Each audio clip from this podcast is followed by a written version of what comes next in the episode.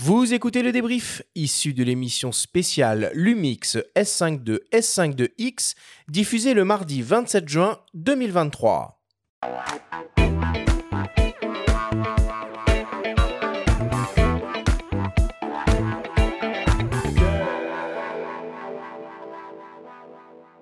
Nous sommes toujours avec Mathilde Lécuyer de Panasonic France et le photographe et vidéaste Romain Sarret pour parler des nouveaux boîtiers plein format Lumix S52 et Lumix S52X.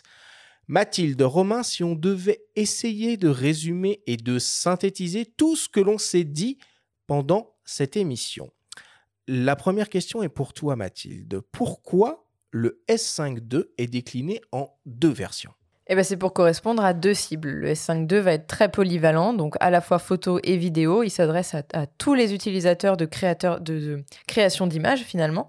Euh, il va être aussi bon en photo qu'en vidéo, avec une vidéo qui va déjà être très très poussée. Et le S5 2X va venir rajouter des, caractéristiques supplémentaires qui vont permettre de le rendre complètement apte à la production cinématographique et aux professionnels de la vidéo.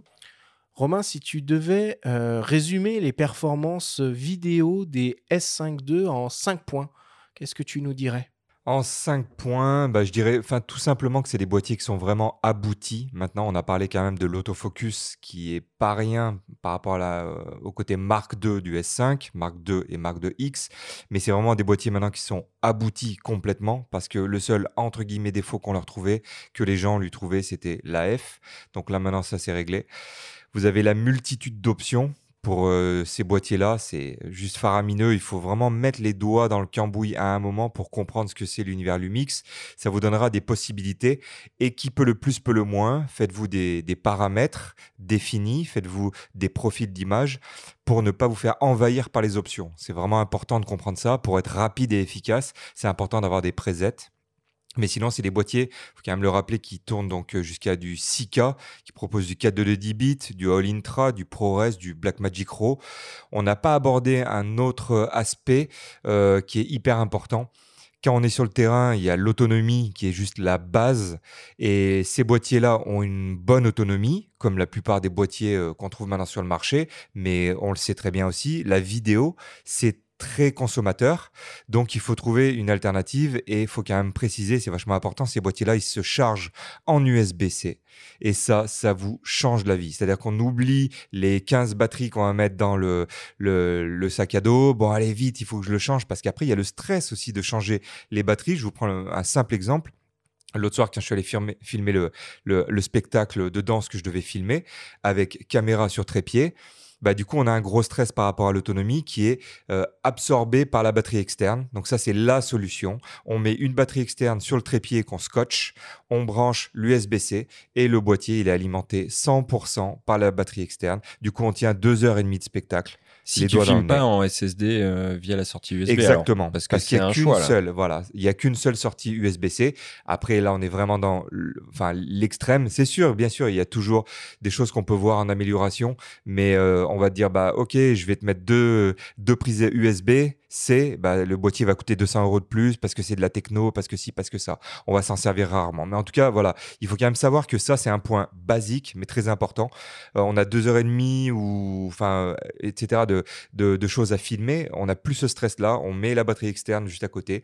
On branche le boîtier et on n'a plus le stress non plus de se dire je vais filmer un spectacle de danse, par exemple, encore une fois, dans mon cas, euh, il y a cette scène qui va être filmée, ensuite cette autre scène, on arrive à la troisième scène, on surveille l'autonomie. Avant qu'il y en avait les batteries, il fallait penser à l'avance, ok, là il me reste une petite barre, il faut que j'arrête mon enregistrement, que j'ouvre mon volet, que je change ma batterie et il faut pas que je me rate. Voilà. Ben, tout ce stress est enlevé euh, par cette alimentation externe et ça c'est vraiment énorme sur ces boîtiers. Ok. Mathilde, c'est quoi les principales euh, nouveautés euh, des S5 II par rapport au S5 première génération? La principale, c'est que le capteur et le processeur sont nouveaux. Et ce nouveau duo, ça va nous permettre de nombreuses nouvelles choses, notamment le nouvel autofocus hybride, détection de contraste et de phase, l'enregistrement qui va être illimité dans tous les formats, y compris jusqu'en 6K, puisque effectivement les deux boîtiers tournent jusqu'en 6K. On va avoir aussi une nouvelle stabilisation qui est encore plus efficace. La différence se verra surtout en vidéo. Très efficace en vidéo, on peut techniquement se passer d'un stabilisateur externe. Mais il faut bien penser à faire le, combo PlayStation euh, X, 3X. il faut bien penser à Il faut activer les trois. La double stabilisation avec une optique compatible, le, la, stabilisation électronique et la stabilisation boostée dans les menus. Et la dernière chose pour les photographes, c'est qu'on atteint une rafale jusqu'à 30 images secondes, pas jusqu'à d'ailleurs, à 30 images secondes en, en obturateur électronique. Et c'est un gros, gros changement par rapport mais je rebondis juste sur le, le Sika. Euh, il y a des gens qui vont toujours dire Ouais, mais ça y est, il nous parle de Sika, alors que déjà, de la bonne 4K, c'est important et tout. Je prends encore une fois l'exemple euh, du spectacle auquel j'étais. Euh, je me suis pas posé de questions. J'étais euh, au milieu, dans la fosse, etc. J'avais fait mon cadrage, j'avais même mis deux caméras. J'avais mis un S5 II et un S5 II X avec deux focales différentes, longue focale et une plus courte. Euh, je me suis mis en 6K directement parce que du coup, ça va me donner la possibilité de cropper et de donner un peu plus de vie encore au montage et en gardant une qualité exceptionnelle, en livrant de la 4K croppé mais parfait quoi. Donc le 6K, c'est pas inutile, on prend, on prend, tout ce qui est en plus on prend. Mathilde, à qui ça s'adresse un S5 II et à qui ça s'adresse un S5 2X Le S5 II, c'est le, créateur d'image qui veut tout en un qui veut un boîtier pour faire de la photo, de la vidéo, de la vidéo run and gun parce qu'il est compact, de la vidéo professionnelle parce qu'il fait des, il a de la vidéo très complète, ça va jusqu'au mode anamorphique dont on parlait tout à l'heure avec Romain, donc un mode cinéma. Euh, le S5 de X, il va aller chercher des, caractéristiques qui vont être beaucoup plus professionnelles, qui seront pas utiles à tous. C'est pour ça que Romain le disait tout à l'heure, il faut vraiment bien faire son choix, puisque le X va proposer en plus du All Intra jusqu'en 800 mégabits seconde, du RAW en ProRes RAW et en Blackmagic RAW qui va être inclus dans le X alors que c'est une option payante sur le S5 II. Il va proposer du streaming filaire et sans fil et du ProRes directement en enregistrement euh, via USB sur SSD euh, en K2.2 et en K2.2 HQ en 6K, ProRes en 6K, 30p. C'est quoi la Helmont Alliance et comment s'organise la gamme optique Lumix S? La gamme optique de la monture L, elle est donc sur, l'alliance monture L avec trois marques, Lumix, donc Panasonic, Leica et Sigma. Ça donne accès à une, soixantaine d'optiques sur euh, toute la variété d'optiques qui peut être euh, offerte dans la gamme. Et si on ajoute les optiques cinéma de la monture L, on tombe à un peu plus de 100 optiques disponibles. Donc c'est une gamme très très large sur le marché.